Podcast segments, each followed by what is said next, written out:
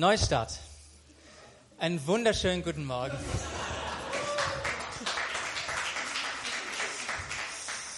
Genial, dass ihr da seid, dass wir den Gottesdienst miteinander feiern dürfen heute. Wir haben letzte Woche mit einer neuen Serie begonnen, die wir Neustart genannt haben. Und die Idee dahinter, nochmal als Wiederholung, ist ein Neustart wie bei einem Computer. Wenn der Computer hochfährt, das Betriebssystem, das Denken und sich Programme und Aktivitäten äh, wieder öffnen.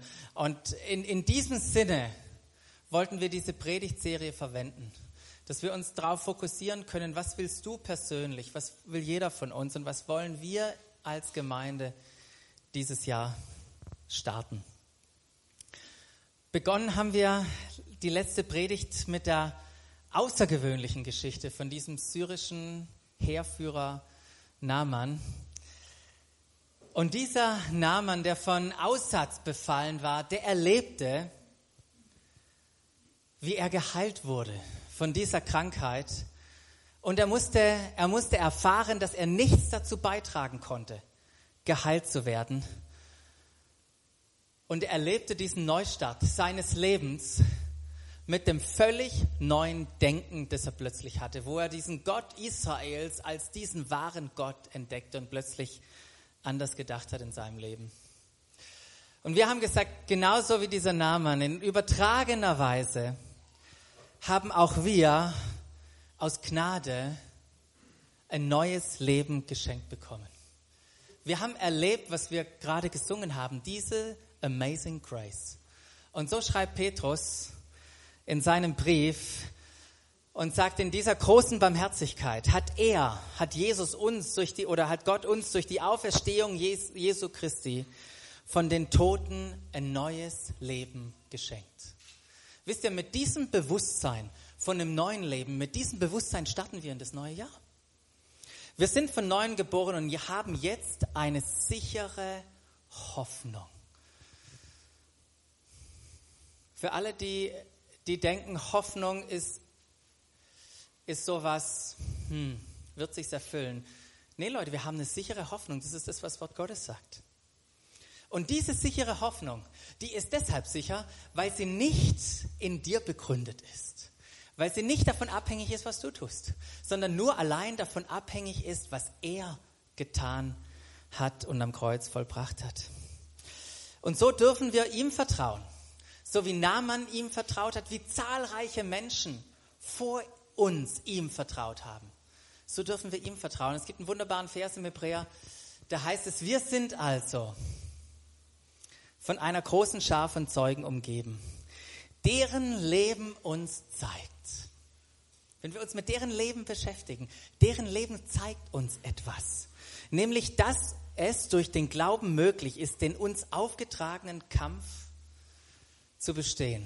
Und manchmal ist es ein Kampf des Lebens. Manchmal haben wir Herausforderungen. Es ist nicht einfach. Deshalb wollen auch wir, schreibt dieser Schreiber des Hebräer, wie es weiter, weiter, deshalb wollen auch wir wie Läufer bei einem Wettkampf mit aller Ausdauer dem Ziel entgegenlaufen. Wir wollen alles ablegen, was uns beim Laufen hindert. Uns von der Sünde trennen, die uns so leicht gefangen nimmt. Und wir waren letzte Woche an einem Punkt, wo wir dann gefragt haben, und wie geht es? Wie geht es, den Fokus zu bewahren? Wie geht es, alles abzulegen, was uns hindert, nicht ins Stolpern zu kommen?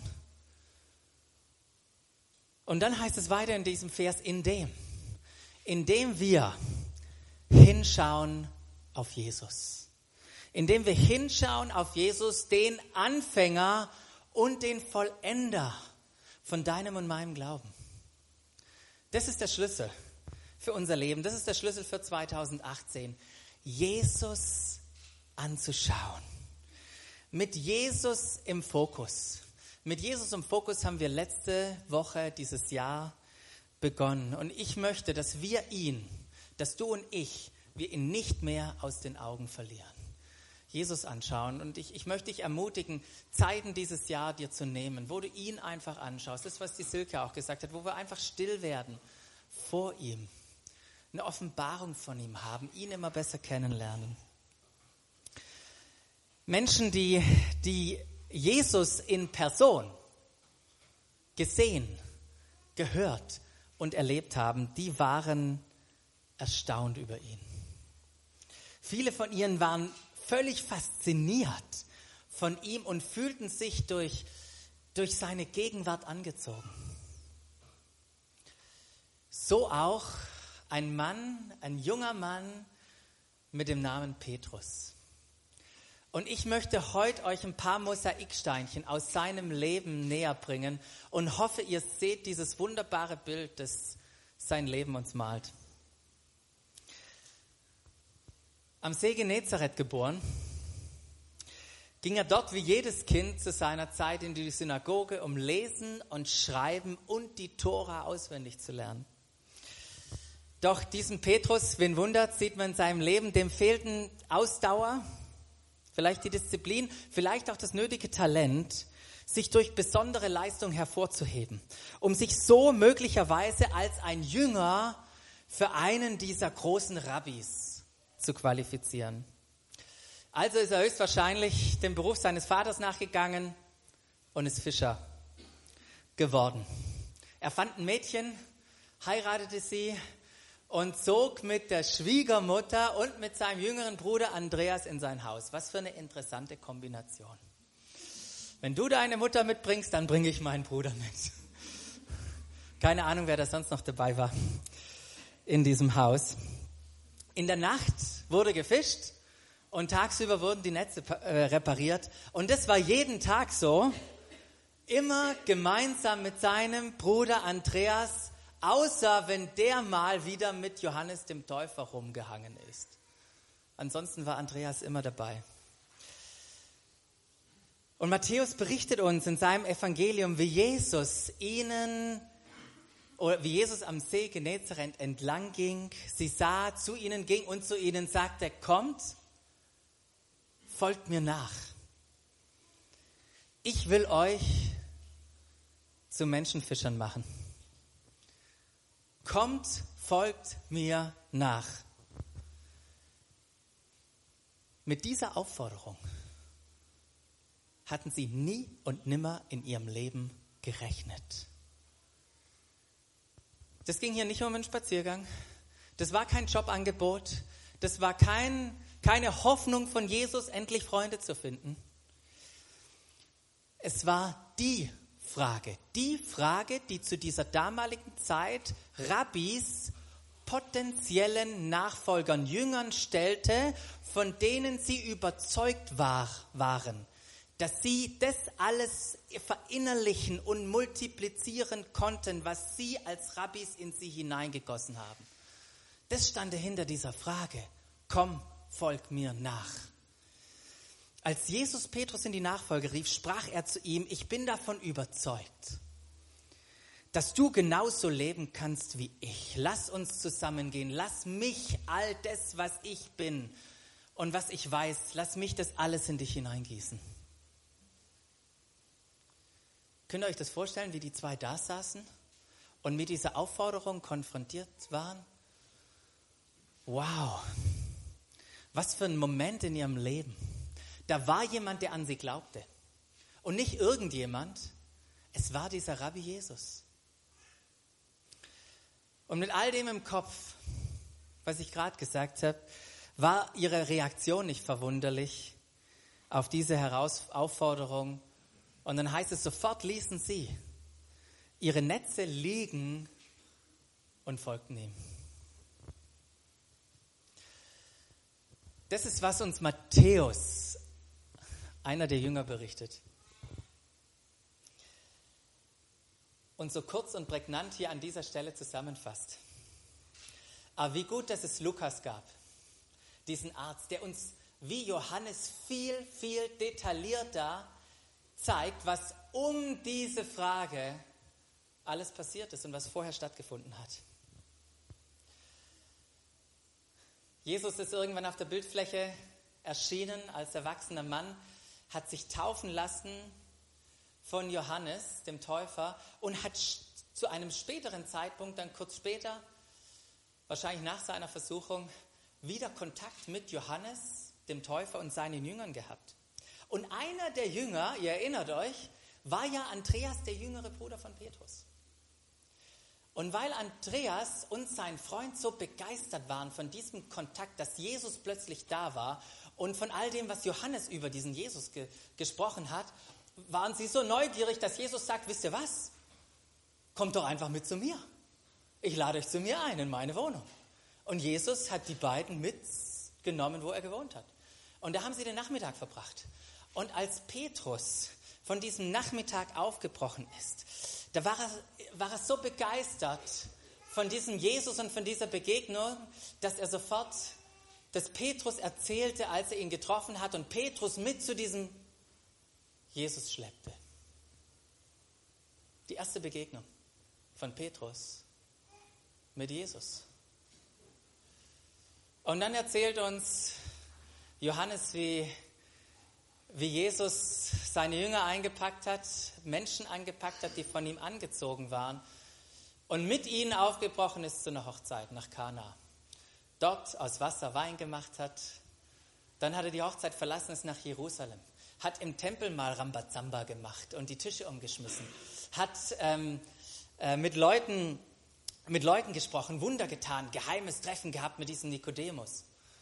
Und dann von Jerusalem hat er sich wieder aufgemacht, Jesus mit seinen Jüngern nach Judäa. Hat Menschen kennengelernt, Menschen waren von ihm angezogen, haben sich taufen lassen und er hat immer mehr und mehr Nachfolger gewonnen. Und um von Judäa wieder nach Hause zu kommen, ist man den kürzesten Weg über Samarien gegangen, hat die Begegnung mit der Frau am Jakobsbrunnen gehabt. Plötzlich war dieses Dorf war interessiert, Leute haben geglaubt.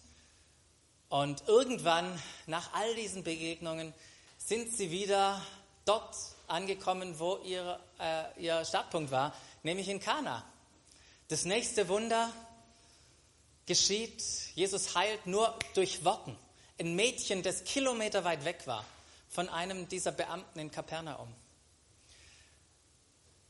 Und Menschen haben sich um Jesus gesammelt. Irgendwann kamen mal Leute auf Johannes den Täufer zu und haben gesagt, Jesus, äh, weißt du was, Johannes? Die, die, der Jesus, der hat viel mehr Jünger, als du das hast. Macht dir denn das, das nichts aus? Und Jesus ging in seine Heimatstadt nach Nazareth. Das hatten wir letzte Woche, da wo er die Schriftrolle öffnet sagt, ich bin gekommen und wir wissen, sie wollten ihn dort nicht haben und dann hat er sich einfach aufgemacht. Nach Kapernaum, da wo er wohnte. Und in Kapernaum ging er wie immer am Sabbat in die Synagoge und lehrte und die Menschen, die waren so tief beeindruckt von dem, was er gesagt hat, von dem, wie vollmächtig er gelehrt hatte. Doch nicht nur das. Die Menschen bezeugten, wie eine Person von einem, von einem bösen Geist freigesetzt wurde. Mit Furcht und Staunen sagten sie,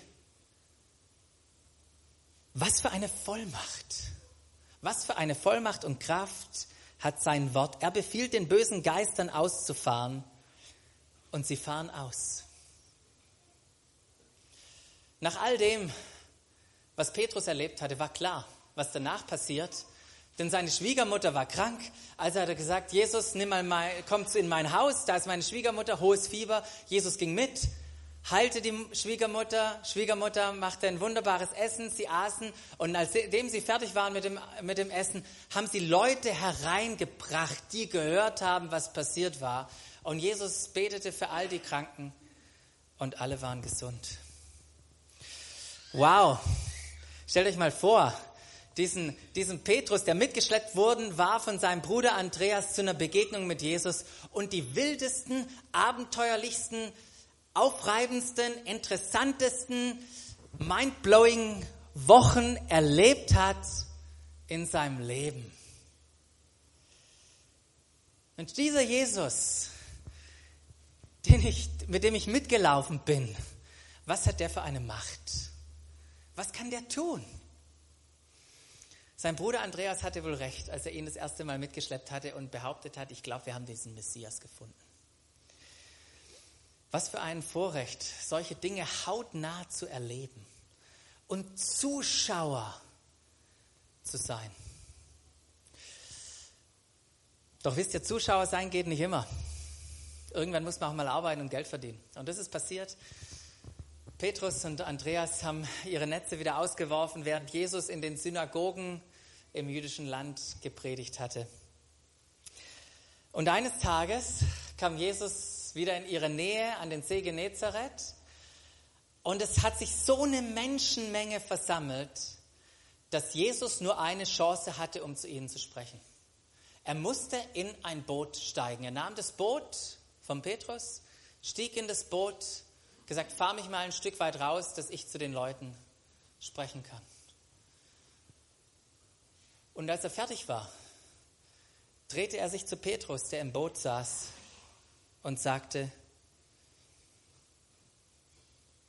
jetzt fahr ein Stück weit weiter raus und dort, dort werft eure Netze zum Fang aus. Petrus schaute Jesus an und sagte, ich habe Ahnung vom Fischenmeister. Wir waren ganz, die ganze Nacht haben wir uns abgemüht. Wir haben das Netz auf der einen Seite ausgeschmissen und auf der anderen Seite. Wir haben gearbeitet und geschuftet die ganze Nacht. Und weißt du, was das Ergebnis war?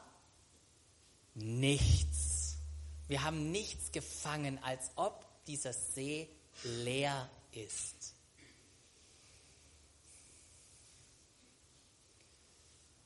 Aber auf dein Wort hin. Aber auf dein Wort hin will ich die Netze auswerfen.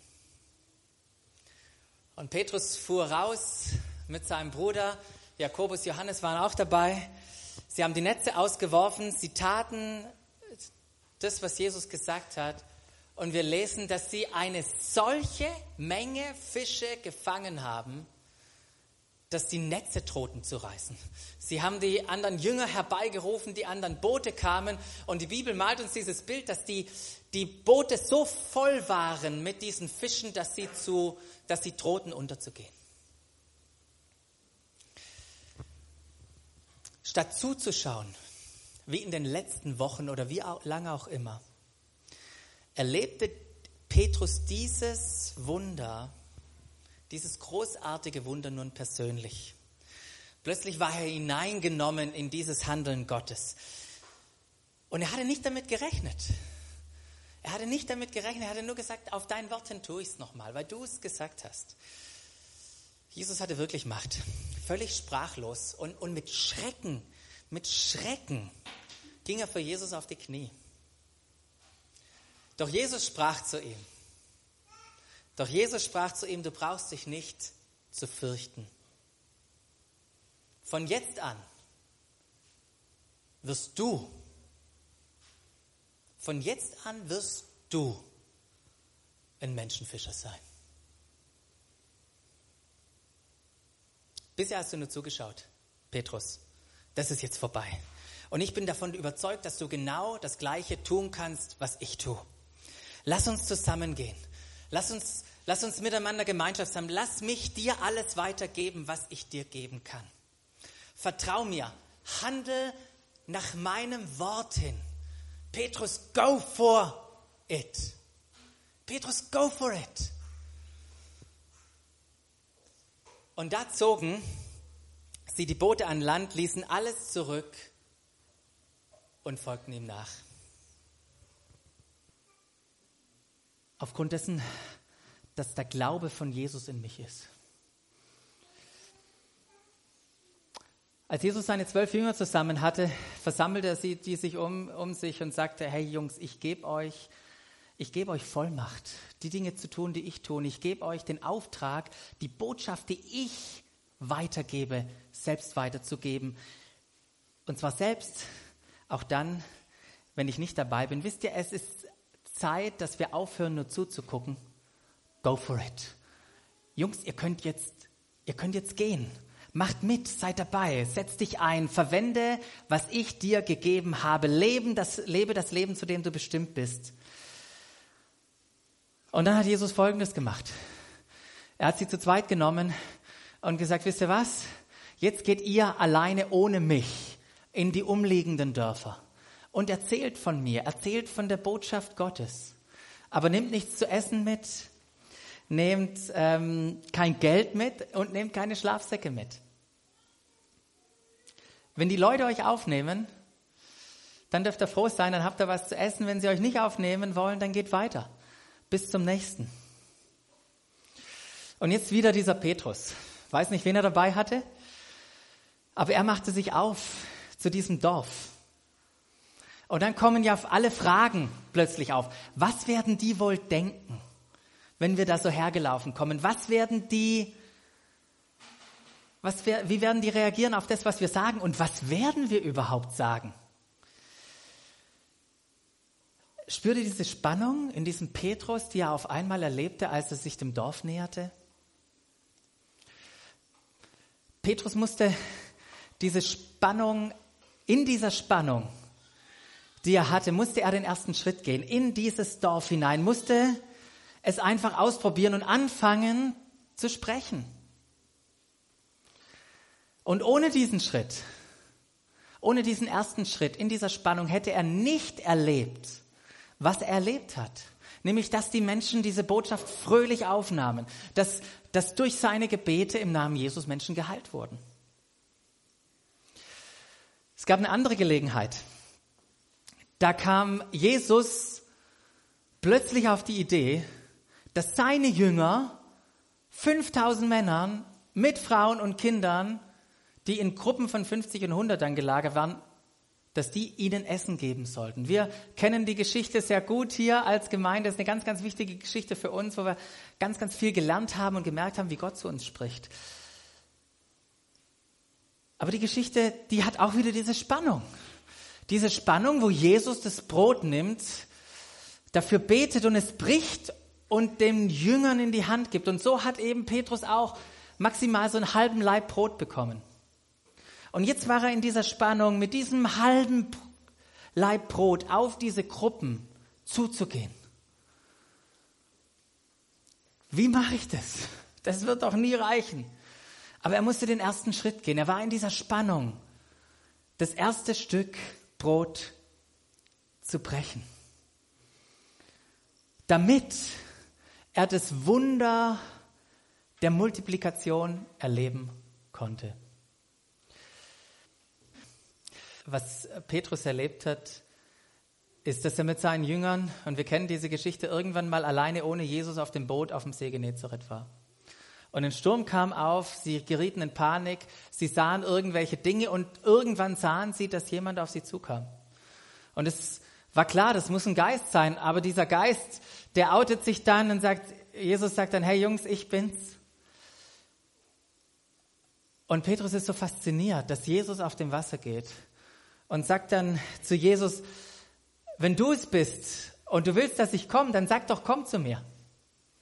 Und das ist tatsächlich, was Jesus, was Jesus getan hat. Er sagte, komm. Und, und er ist gegangen auf dieses Wasser hin und muss den ersten Schritt äh, tun. Immer wieder einen ersten Schritt tun. Immer wieder sich aufmachen in dieser Spannung, wie damals auf, äh, vor dem Tempel als, als ähm, Jesus auferstanden war, aufgefahren ist in den Himmel, der Heilige Geist gekommen ist, er mit äh, Johannes auf dem Weg war im Tempel, da dieser dieser Gelähmte liegt von Geburt an gelähmt am Tor und er sagt, hey, habt ihr nicht was für mich?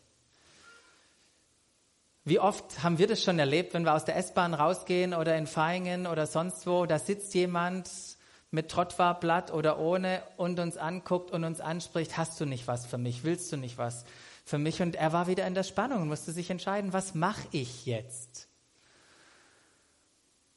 Und in dieser Situation, was macht Petrus? Er dreht sich zu ihm, schaut ihn in die Augen, sagt, Gold und Silber habe ich nicht, aber was ich habe, das gebe ich dir im Namen Jesus, steh auf und geh.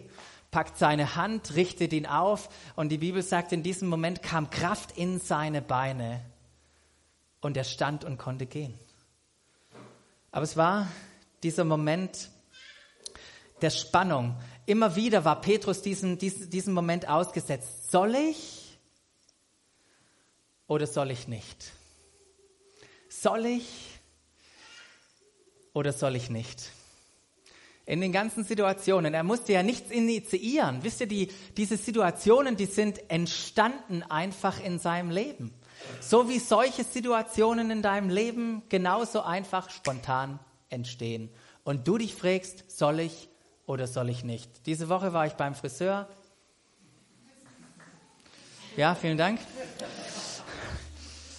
Und da saß ich da. Ich habe mir natürlich mich angestrengt, wie ein guter Jesus-Nachfolger zu sitzen und so weiter. Aber wisst ihr, dann kommt dieser Moment, wenn ich mit dem meinem muslimischen Friseur, nee, richtig glauben tut er nicht mehr, wenn ich mich mit ihm unterhalte, dann ist ja die Frage, soll ich oder soll ich nicht?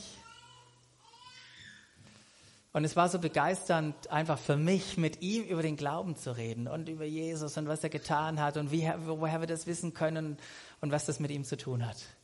Aber ich saß da.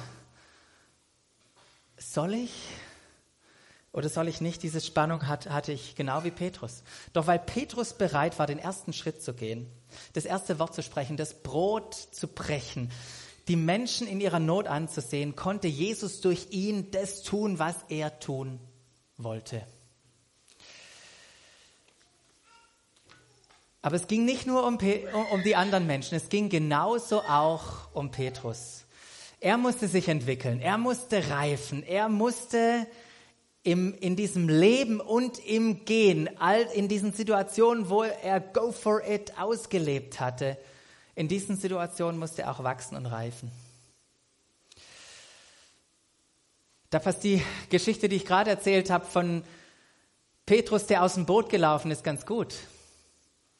Weil in dem Moment, als er untergegangen ist und geschrien hat, Herr, hilf, hat Jesus ihm gepackt. Und es war so bezeichnend für sein Leben, weil er gemerkt hat, ich kann nicht in meine Fähigkeiten nur vertrauen. Ich muss in Jesus vertrauen. Ich muss mein Vertrauen in ihn setzen. Nicht nur in dem Schritt auf dem Wasser, sondern grundsätzlich in meinem Leben. Als Jesus zum allerersten Mal mit seinen vertrauten Jüngern, wo Petrus dazugehört hat, über sein zukünftiges Leiden, über den Tod, über die Auferstehung gesprochen hat, da war Petrus so entsetzt von dem, was Jesus geredet hat, dass Petrus Jesus mal auf die Seite nahm. Er gesagt, Jesus, jetzt muss ich mal ein ernstes Wörtchen mit dir reden. Das, was du da gerade gesagt hast, das kann doch nicht sein. Das kannst du doch nicht machen. Und er nahm ihn zur Seite und versuchte, Jesus mit aller Macht davon abzuhalten, diesen Weg zu gehen.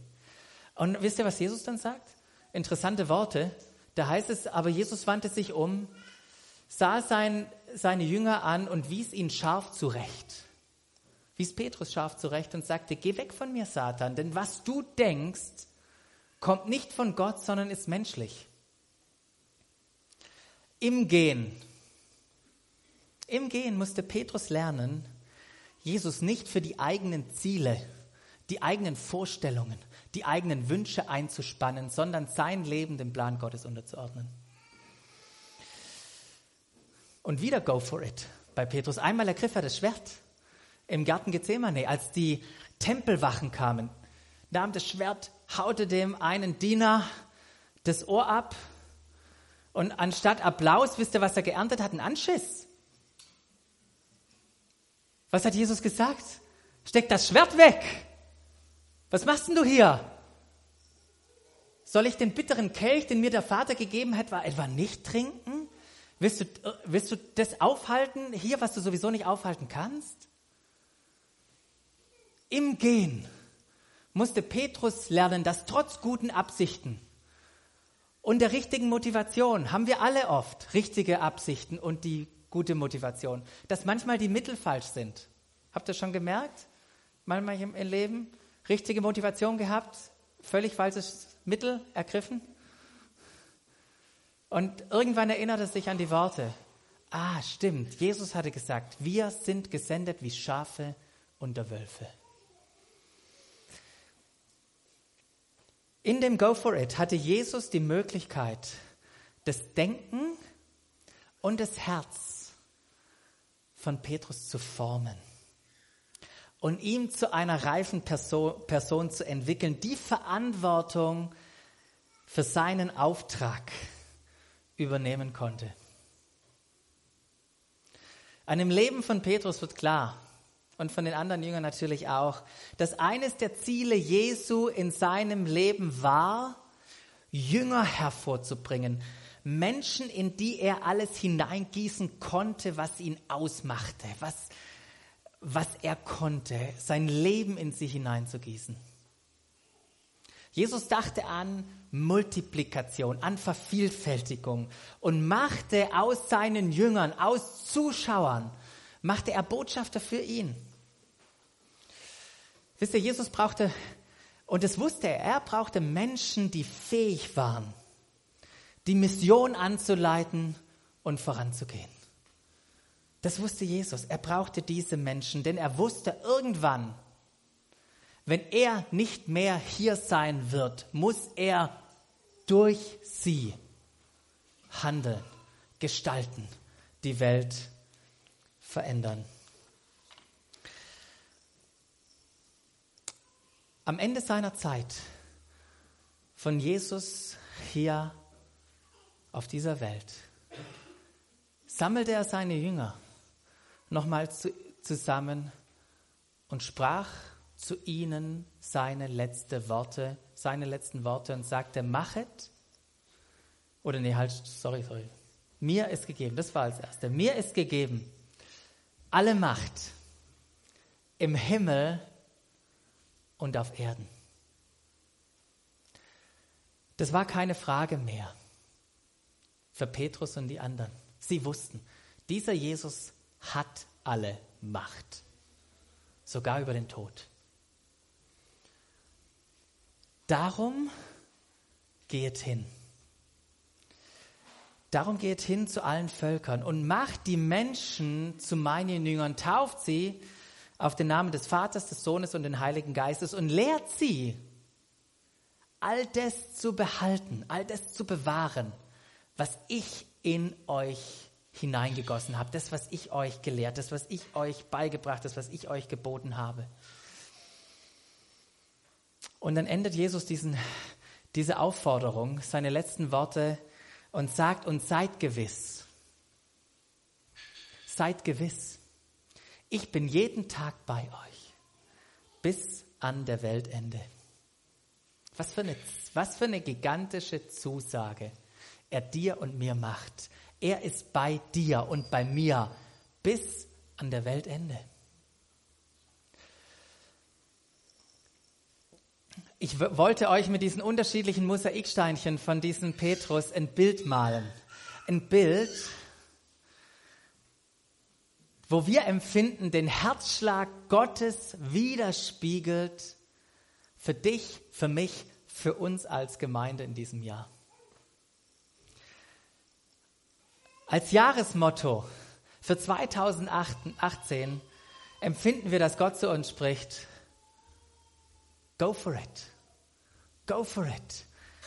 Mach mit, sei dabei, setz das ein, was Gott dir gegeben hat. Leb das Leben, zu dem du bestimmt bist. Sei nicht nur einfach Zuschauer, sondern geh den ersten Schritt. Brech das Brot. Seh die Menschen anders an. Folge mir nach. Jeder Einzelne ist wichtig. Und ich möchte euch das einfach sagen, lasst uns zusammen dieses Jahr als Gemeinde Schritte gehen. Schritte gehen und im Glauben auf Jesus laufen. Wir möchten in diesem Jahr einen Schwerpunkt darauf legen, jeden Einzelnen weiterzubringen, ihn zu fördern. Wir möchten Möglichkeiten schaffen, initiieren, wo du andocken kannst. Räume schaffen, wo in dem Miteinander wir Dinge lernen gemeinsam, wie wir uns ermutigen, wie wir uns anfeuern, füreinander beten und miteinander Schritte gehen. Wir haben geniale Gruppen, Gemeinschaftsgruppen, die sich 14-tägig treffen, die Inhalte, die wir in den Predigten haben, ähm, miteinander, miteinander thematisieren und fragen, wie integrieren wir das, was wir gehört haben, in unser Leben hinein. Bennett und Annie, die starten, hier der Gitarrenspieler und die Frau am Cajon, die starten eine neue Gemeinschaftsgruppe auch bei sich, ähm, könnt ihr gerne andocken. Go for it. In diesen vielen alltäglichen Momenten und Möglichkeiten, die einfach in deinem Leben auftauchen, wo du dich fragst, soll ich oder soll ich nicht? Soll ich oder soll ich nicht? Petrus hat dieses, Le dieses gigantische Leben gelebt. Diese Erfahrungen gemacht, wo er sagte, da, die, da will ich keine, keine von ihnen möchte ich hergeben. Am Ende seines Lebens, als er über sein Leben reflektiert, schreibt er nochmal Briefe an Gemeinden und andere Menschen, die diesem Ruf von Jesus folgt mir nachgefolgt sind.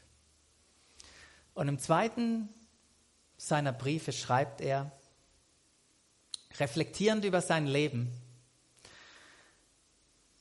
kommt er zu dem Schluss und sagt, in seiner göttlichen Macht, es hat ja nichts mit mir zu tun, Leute, in seiner göttlichen Macht hat Jesus uns alles geschenkt, Jesus hat mir alles geschenkt, was zu einem Leben